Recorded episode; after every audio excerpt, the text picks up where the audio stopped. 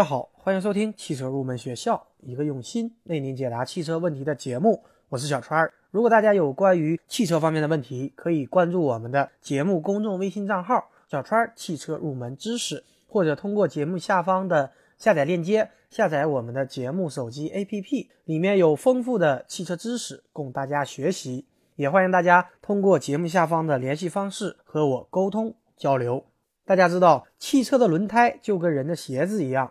走的路多了，难免会被扎到。那么，经常开车的朋友一定遇到过车子的轮胎被扎的情况。但是现在不同城市不同的轮胎修补方法，它的价格一般也是不一样的。但是大家至少要知道一些轮胎修补方面的知识。那么今天这期节目呢，我们就来聊一聊这一话题。目前市场上比较主流的补胎方法有贴片补胎、蘑菇钉和热。今天呢，我们主要介绍贴片补胎和蘑菇钉补胎两种方法。第一种贴片补胎，它是市面上常见的一种补胎方式，就像我们的衣服打补丁一样。因为它的价格呢比较低，性价比比较高，所以现在很多车主在修补轮胎时都把它作为一个首选。第二种呢，就是蘑菇钉补胎。蘑菇钉其实是贴片补胎的一种升级。因为外观和蘑菇很像，所以呢，很多人称它为蘑菇钉。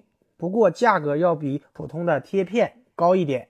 因为贴片补胎仅仅弥补了车胎内部的一个气密层，对于轮胎外部的伤口，它是没有做任何处理的，这就存在着雨水、灰尘会直接与贴片接触的问题。而蘑菇钉恰恰针对补片的这一个缺点，它的中间的杆状。同样使用的是橡胶，它可以由轮胎内侧直接插入。所以说呢，蘑菇钉补胎弥补了传统贴片对于轮胎外部没有任何修复的一个弊端，增加了杆状橡胶对轮胎外部的一个保护，所以它是比较好的一种补胎方法。那么蘑菇钉虽然效果好，但它也有一定的局限性。那么被刺穿的伤口必须垂直于胎面。另外呢，对于一些伤口较小的损伤，比方说钉子眼，如果进行蘑菇钉修补，我们还需要将原有的伤口进行扩大，反而有些得不偿失。不过目前的一些轮胎店，它备有各种尺寸的蘑菇钉可供选择，我们可以根据我们的实际情况来进行挑选。那么大家在补胎的过程当中，要学会挑选好的贴片。那么这里呢，教给大家一个方法。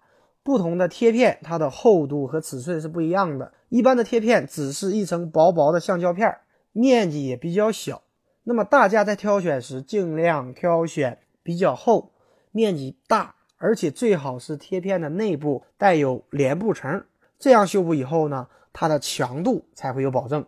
那么说完了贴片的选择，接下来我们就要说一下另一个补胎的关键——粘合剂。说白了就是胶水。通常粘合剂呢有普通粘合剂和常温硫化剂。那么大家知道，汽车的轮胎它是经过生胶高温硫化而成的。那么硫化呢可以提升橡胶的强度，同时可以改善橡胶对于温度的一个敏感性。那么普通的粘合剂虽然可以保证贴片在短时间内与轮胎的气密层的粘连，但是它的耐久度和抵抗高温的一个效果都是比较差的。而常温硫化剂不仅可以很好的与轮胎粘合，还会使贴片与轮胎产生最大的硫化融合，从而把轮胎和贴片很好的结合成一体。所以在补胎时，我建议应采用常温硫化剂。那么硫化的过程可以给大家打个比方，就像我们小时候玩的橡皮泥，加一些水，两块橡皮泥就可以很好的融合在一起。通俗的讲。使用普通粘合剂实际上是物理粘接，也就是我们经常说的冷补。它们依赖于胶水的粘性，时间久了或者遇到低温、高温或者水，贴片就很容易脱落。而我们使用常温硫化剂，它们发生的是化学反应，可以使轮胎和贴片相结合的更加紧密，耐久性较好，而且不会出现脱落的现象。那么总结来讲，补胎的成本并不算高。虽然方法不同，但是价格不能够太离谱，这一点呢大家要注意。另外有一个问题要提醒大家，补胎以后记得一定要做动平衡，那么我建议大家在去做补胎之前，就应该与商家提出补胎以后我们需要做动平衡，因为有一些商家他在报价的时候，实际上他报的费用是不包含动平衡的费用的，所以我们在补胎前一定要询问清楚。好的，今天这期节目呢就接近于尾声了。节目最后，欢迎大家加入我们汽车研究生团队的会员。成为会员以后，我们会为您分配一位研究生咨询助理，为您解决所有的汽车问题。最后一首好听的歌曲送给所有热爱汽车的朋友。Another sunrise, another sunse